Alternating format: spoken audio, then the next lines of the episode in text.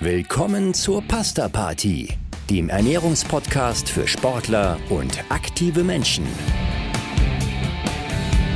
Unter dem Motto Nutrition meets Science dreht sich hier alles um die gesunde und zielgerichtete Ernährung. Im Alltag, im Training und im Wettkampf. Und hier sind eure Hosts, der Mediziner, Publizist und Triathlet Frank Wechsel und die Pharmazeutin, Ernährungsexpertin und Gründerin von NFT Sport, Caroline Rauscher.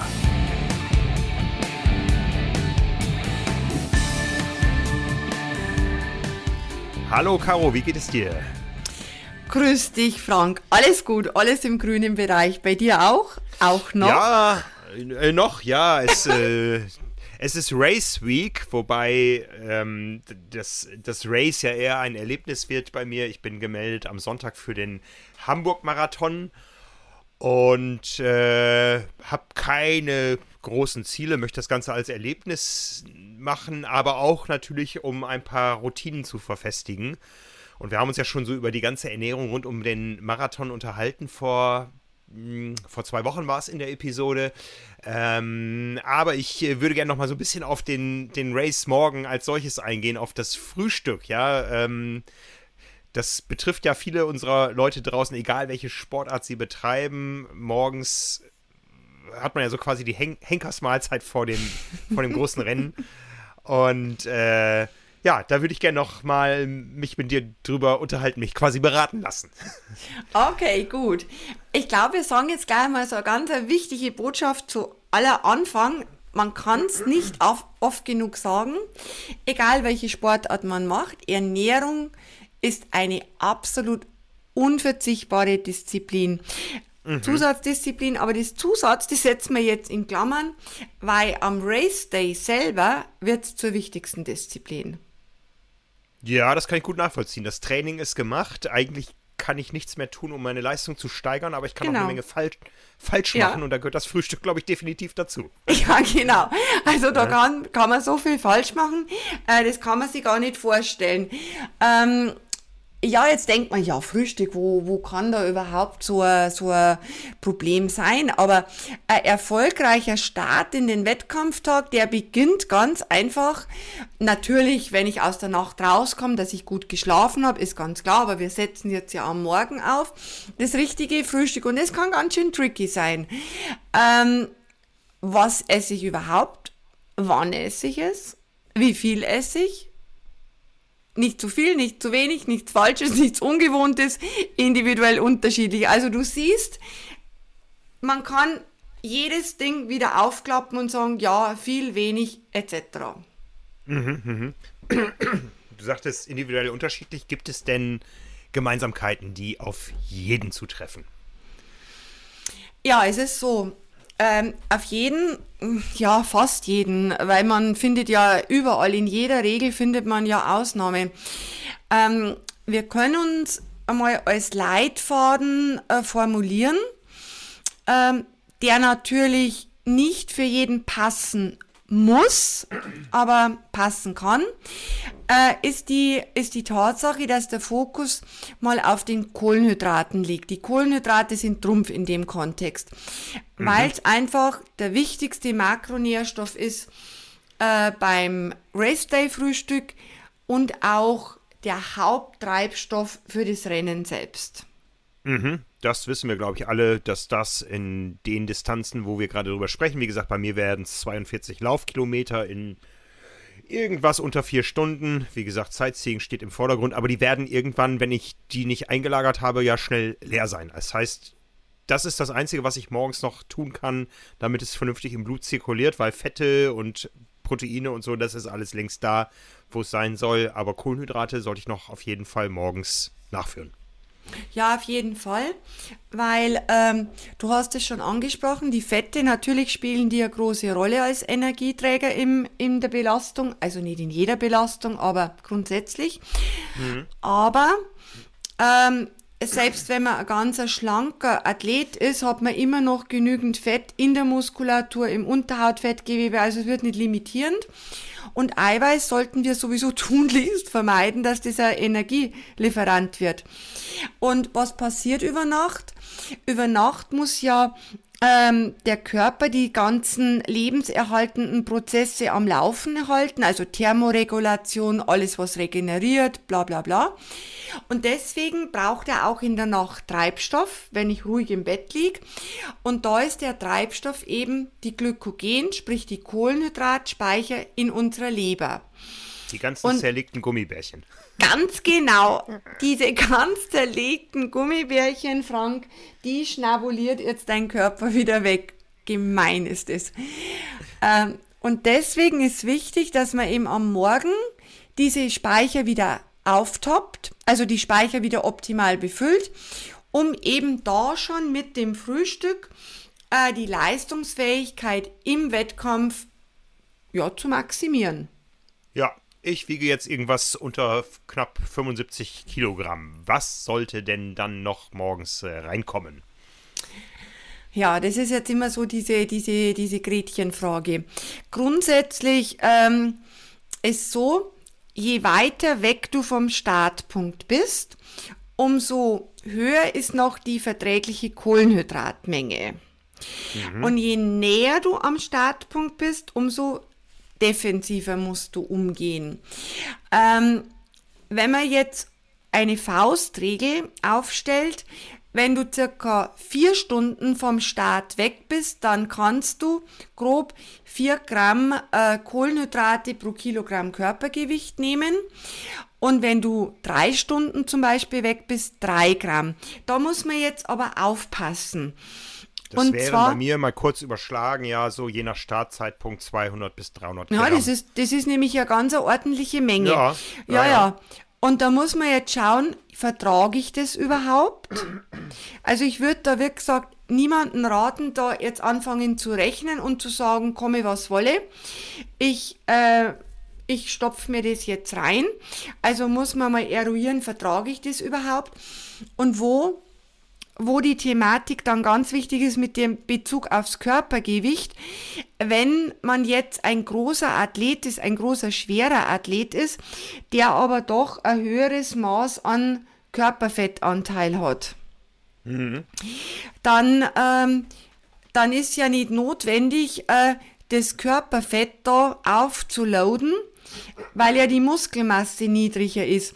Also ich gebe da immer den Rat, dass man überschlägt, was habe ich denn ungefähr für einen Körperfettanteil, ganz grob, Pi mal Daumen, und mhm. den dann abziehe und dann bin ich grob bei diesen Pre-Exercise Kohlenhydratmengen. Wobei ich muss ganz ehrlich sagen, ich in, meinem, in meiner täglichen Beratung, ich arbeite nie mit den Zahlen, weil es kann sowas von in die Hose gehen. Äh, wenn man das verträgt, ob man das verträgt oder nicht.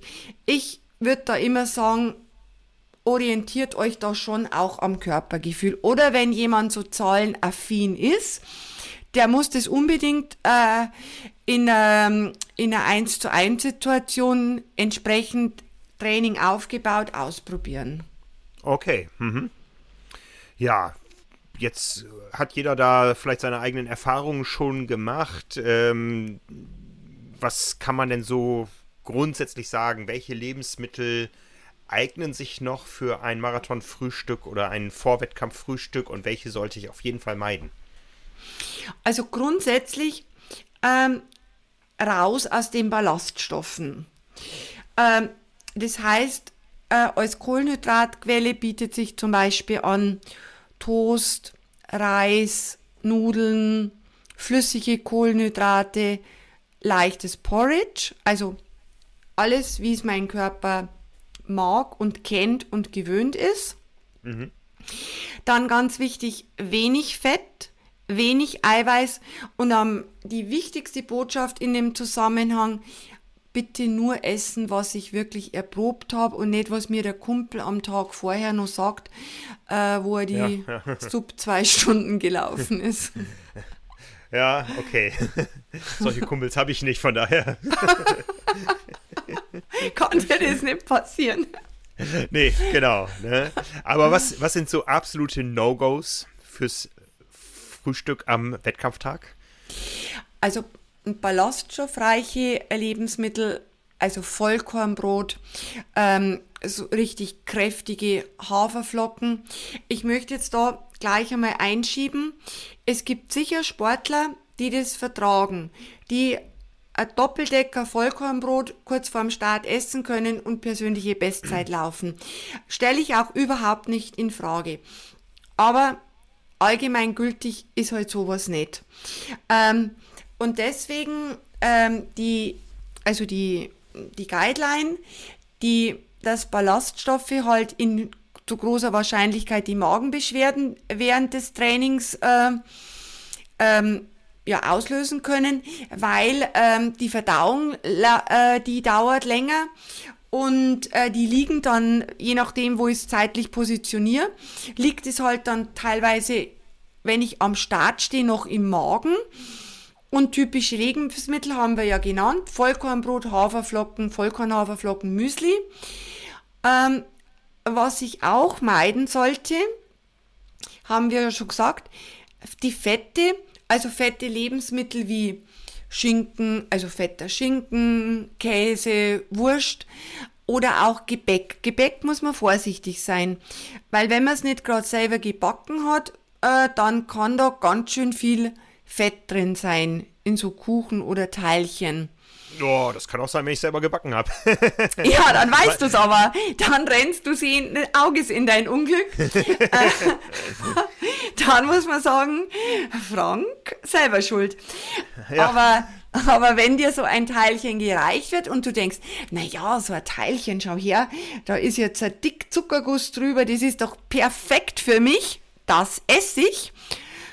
Ja, aber der Teig ist zu 80% Fett, weil du ein Blätterteigteilchen hast.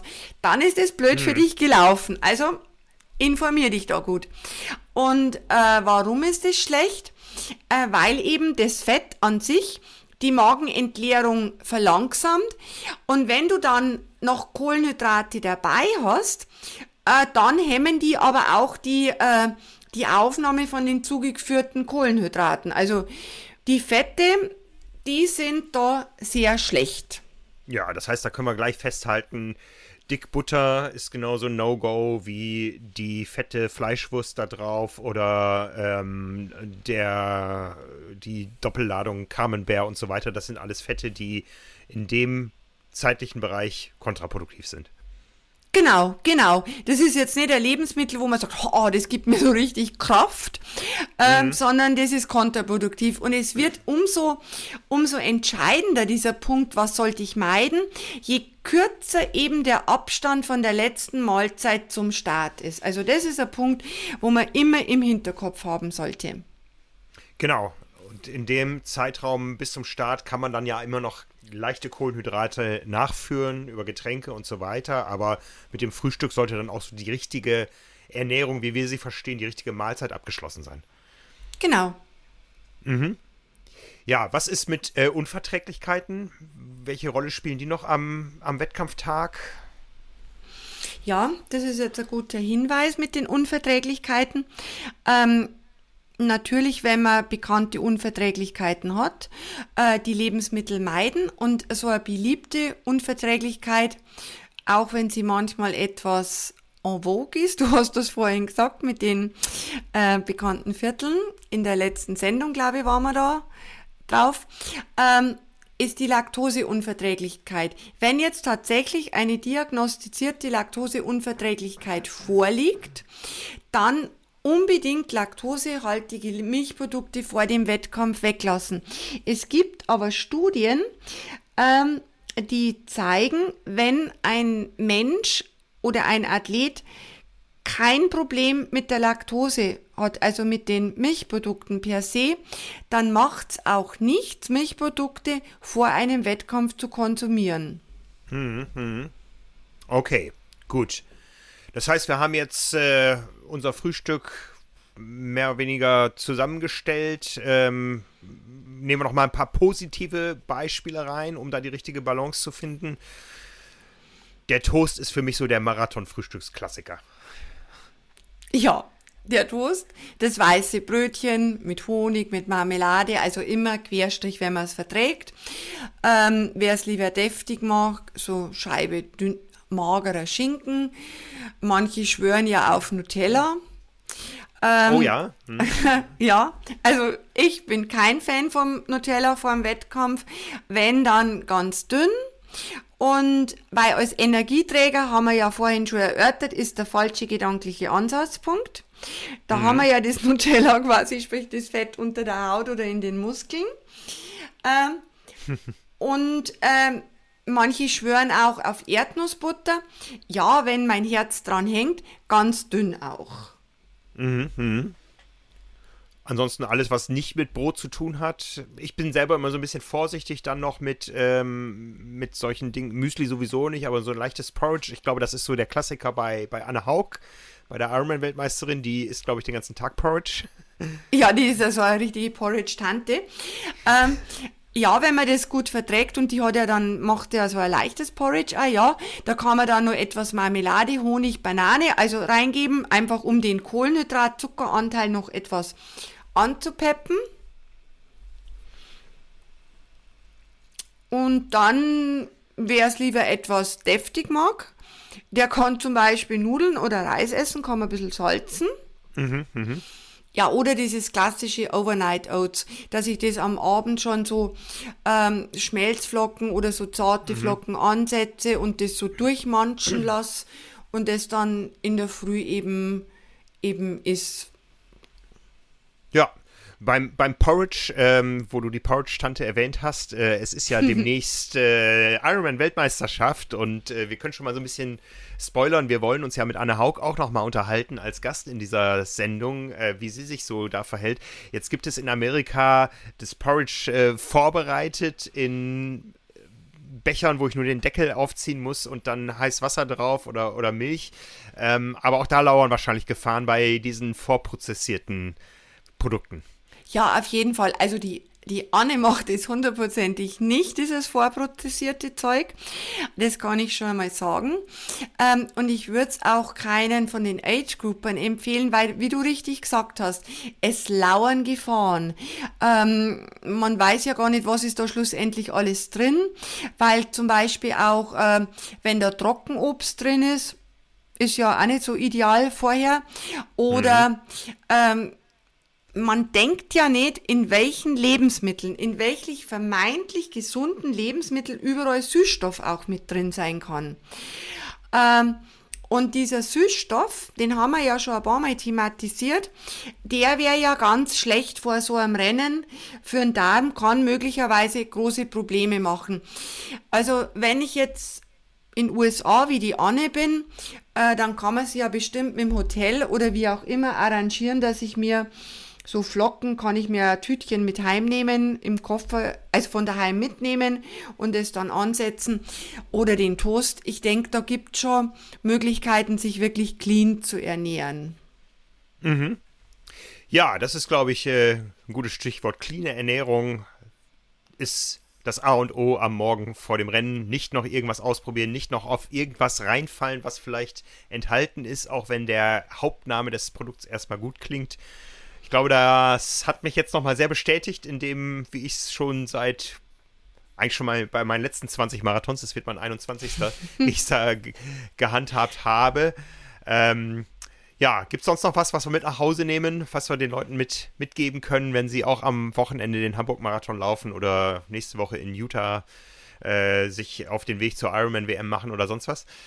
Ja, ich denke, wir sagen Ihnen noch, findet einfach die richtige Balance und zwar die richtige Balance aus ausreichend Schlaf, einem guten, positiven, entspannten Geist, mhm. dann dieser adäquaten Speicherbefüllung, was wir ja schon gut ausgearbeitet haben und so ein richtig schönes, behagliches Bauchgefühl, dass ich sage, oh ja, jetzt kann es losgehen.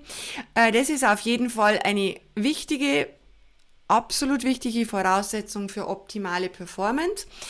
Und was äh, so mein individuelles Konzept als Athlet anbelangt im Hinblick auf was esse ich, wann esse ich es vom Timing her. Da sollte ich mir eben ein individuelles Konzept zurechtlegen.